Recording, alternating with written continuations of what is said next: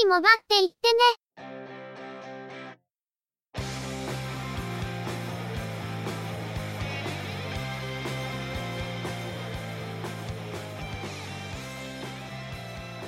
通信業界、モバイル、IT に関するニュースや話題を取り上げ、中の人が意見を述べたり、製品レビューまがいのことをしたり、様々な体験について、ご紹介していくポッドキャストです。ゆくもばのおしゃべりはすべて、合成音声によってお送りしています。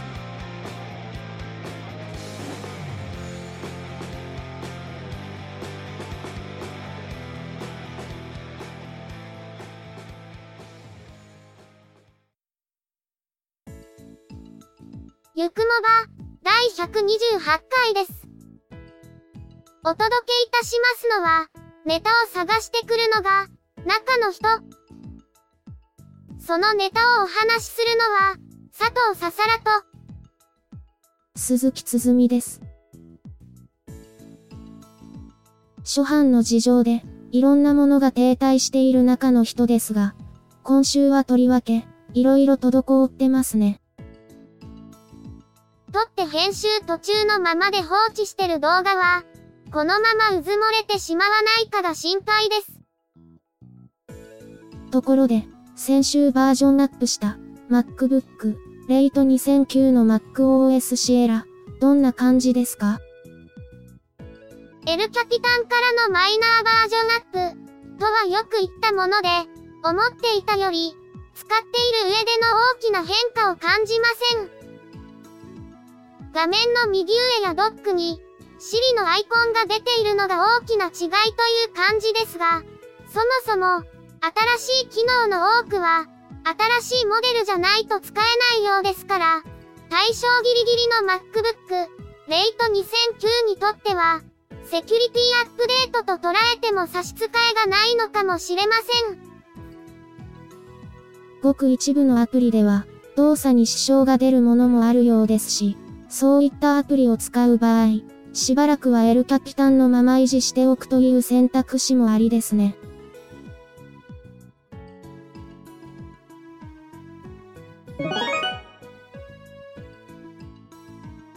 それでは、今回のニュースです。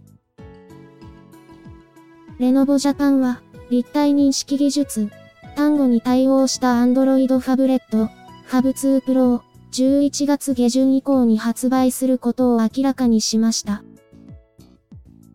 ファブ2 Pro は、今年の6月にアメリカで発表され、9月からグローバルで販売するとアナウンスされていたもので、Google と共同開発した3つのカメラやセンサーからなる立体認識技術、単語に初めて対応したのが特徴で、Google とレノボの共同開発であることから、他社に先駆けてレノボから商品化されたとのこと。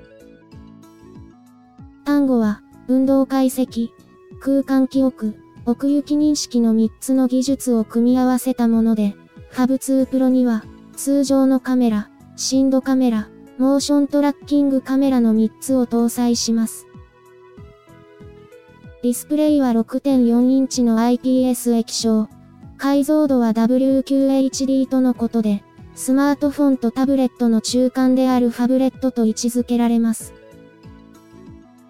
オーディオは、ドルビーオーディオキャプチャー5.1に対応し、5.1チャンネルでの録音が可能、3つのマイクで集音し、ノイズキャンセリングも可能とのことで、再生は、ドルビーアトモスに対応しています。本体スピーカーはモノラルですが、JBL ブランドのイヤホンが同梱されるとのことです。ボディはアルミニウム合金のユニボディ、背面に指紋センサーを搭載します。CPU は、スナップドラゴン 652MSM 8976の Google 単語エディション 1.8GHz のオクタコア。メモリーは 4GB。ストレージは 64GB。メインカメラは1600万画素。インカメラは800万画素。デュアル SIM モデルですが、片方の SIM スロットはマイクロ SD カードとの配達利用になっています。Google のプロジェクト単語が、ついに商品化ですね。カメラで撮影した立体を認識して、精度の高い AR を実現しますが、対応アプリが増えると、いろいろ楽しそうですね。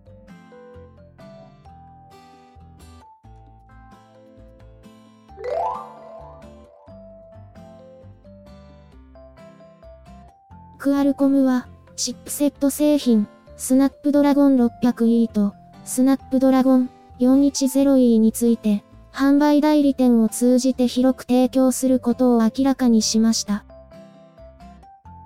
これまでは、主に端末メーカーがクアルコムと直接契約することでしか、スナップドラゴンを購入することはできませんでしたが、今後は、販売代理店を通じて1個単位から購入が可能になるとのこと。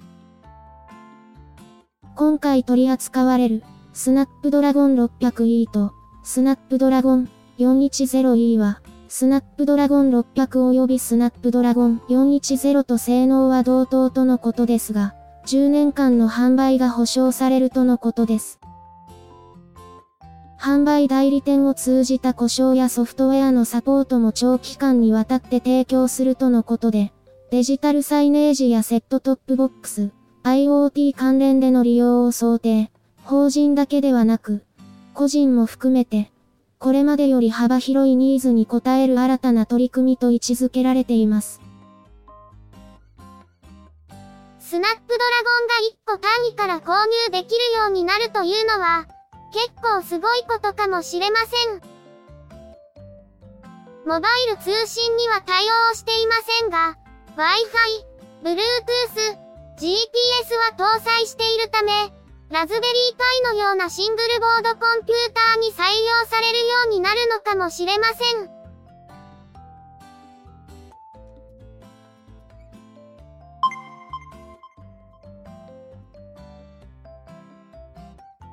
ブラックベリーは、端末の開発、製造から撤退することを明らかにしました。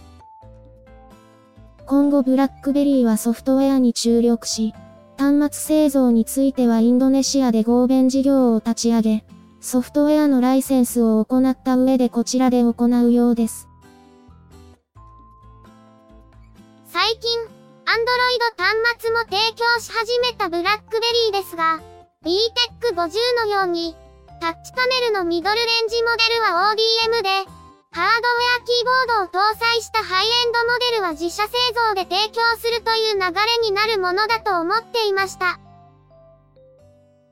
BTEC の次期モデル、BTEC60 も ODM 製品のようですが、そもそもハードウェアの製造から撤退することになるとは思っていなくて、ただひたすらに残念です。しかし、ブラックベリーのセキュアソリューションがなくなるというわけではなく、ブラックベリーのソリューションを搭載した端末は今後も存在するわけですから、そこは前向きに捉えたいところですね。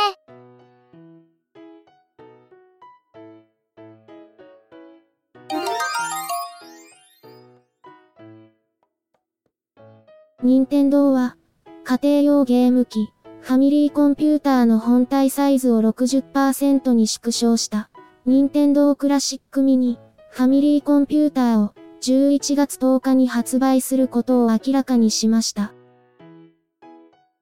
初代ファミコンの本体サイズを縮小した上で、映像、音声出力を HDMI、電源供給をマイクロ USB としたもので、かつてのファミコンソフトを指して遊ぶことはできませんが、本体内にスーパーマリオブラザーズをはじめとする30タイトルを収録し、プレイすることができます。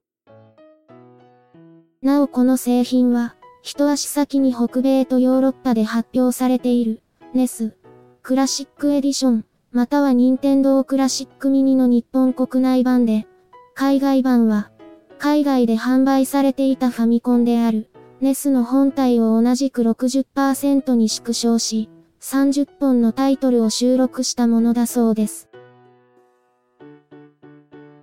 ちょうど、昔のファミコンゲームで遊びたいと思っていた中の人、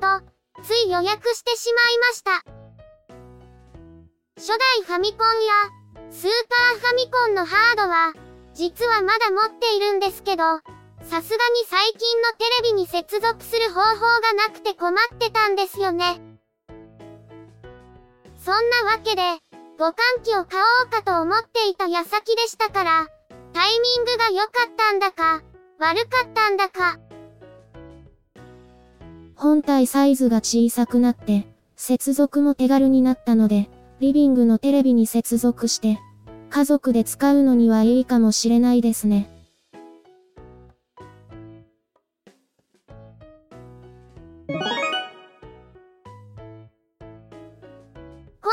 のニュースは以上です。さて、中の人、グランドセフトオートがなぜかやりたくなって、PC 版のグランドセフトオート5を買ったのはいいんですが、ダウンロードを始めてみたら、65GB もあって、ダウンロードに苦労していますね。そもそも、なんでグランドセフトオートをやりたくなったのか。PC 版を買ったということは、どうせ、プレステ3版では規制されてるような内容が目的なんじゃないでしょうか。すずみちゃん、また生ゴミを見るような目になってる。ささらさんこそ。それはともかくとして、通信速度が最近あまりにも出ないのが、さすがに辛くなってきました。ついに光回線を導入ですか？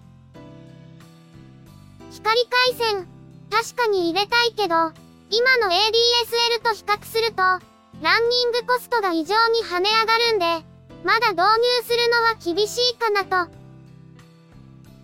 以前も少しお話ししてるような気がするんだけど、今使っているルーターが、ドコモのホーム Wi-Fi でレンタルされて、その後サービスの終了でそのまま手元に残っている Wi-Fi ルーターなんだよね。エントリーモデルを2回線分レンタルしていましたから、スタンダードモデルにしておけばよかったというあれですね。うん。スタンダードモデルにしておけば、今悩んでることからも解放されてたんだけど。で、最近はギガビットのハブを入れたりしてるし、パソコンやスマートフォンの性能も上がっているんで、今のルーターではそもそも能力が不足してるんだよね。ギガビットのハブを入れてる時点で、上流のルーターがギガビット対応じゃないからボトルネックになりますし、そもそも、2階と1階のネットワークをつないでる中継機のスペックがプアすぎますからね。そこで、前からメインのルーターと、2階のルーター、そして中継機を入れ替えるために、最近の中継機能付き Wi-Fi ルーターを2台購入しようかと思っていたんだけど、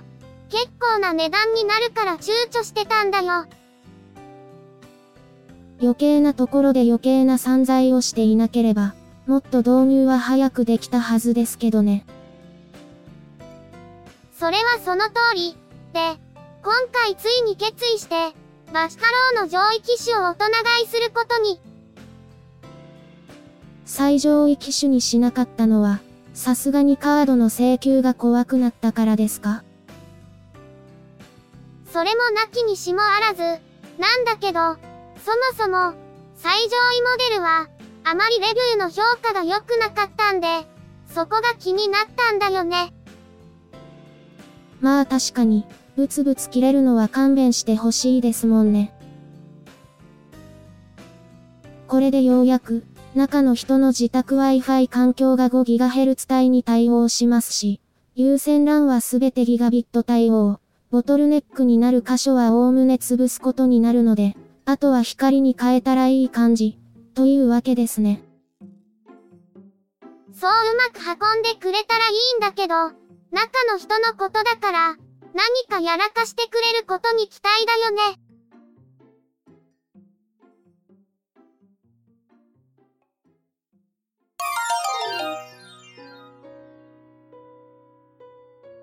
ゆくもばでは、お聞きの皆様からの、ご意見、ご感想などのコメントをお待ちしています。iTunes、iOS のポッドキャストアプリからのカスタマーレビューの書き込みのほか、ブログ、Facebook ページへのコメントの書き込み、Twitter アカウントへのリプライ、DM、ハッシュタグ付きのツイートなど、様々な方法を用意しています。いずれの方法でも、いただいたコメントは、中の人はちゃんと目を通していますので、遠慮なくコメントいただけると嬉しく思います。また、いただいたコメントは、ゆくもばの中で紹介させていただければと思っています。ツイッターのアカウントは、yukumoba、ハッシュタグは、シャープ yukumoba です。ブログ、Facebook ページなどは、番組名でググったら出てきますので、ぜひ、検索してみてくださいね。また、YouTube 動画へのいいね評価、チャンネル登録、コメントもいただけると、続けるモチベーションにつながりますので、ポッドキャストともども、どうぞよろしくお願いします。それでは、今回はこれで失礼いたします。また次回、皆様のお耳にかかれますように。ゆっくりもばっていってね、の制作は、音声合成に、チェビオ、クリエイティブスタジオ S を使っています。内容の構成や編集、ネタ出しは、中の人、AKA、ハイマウント、声の出演は、佐藤ささらと、鈴木つづみでした。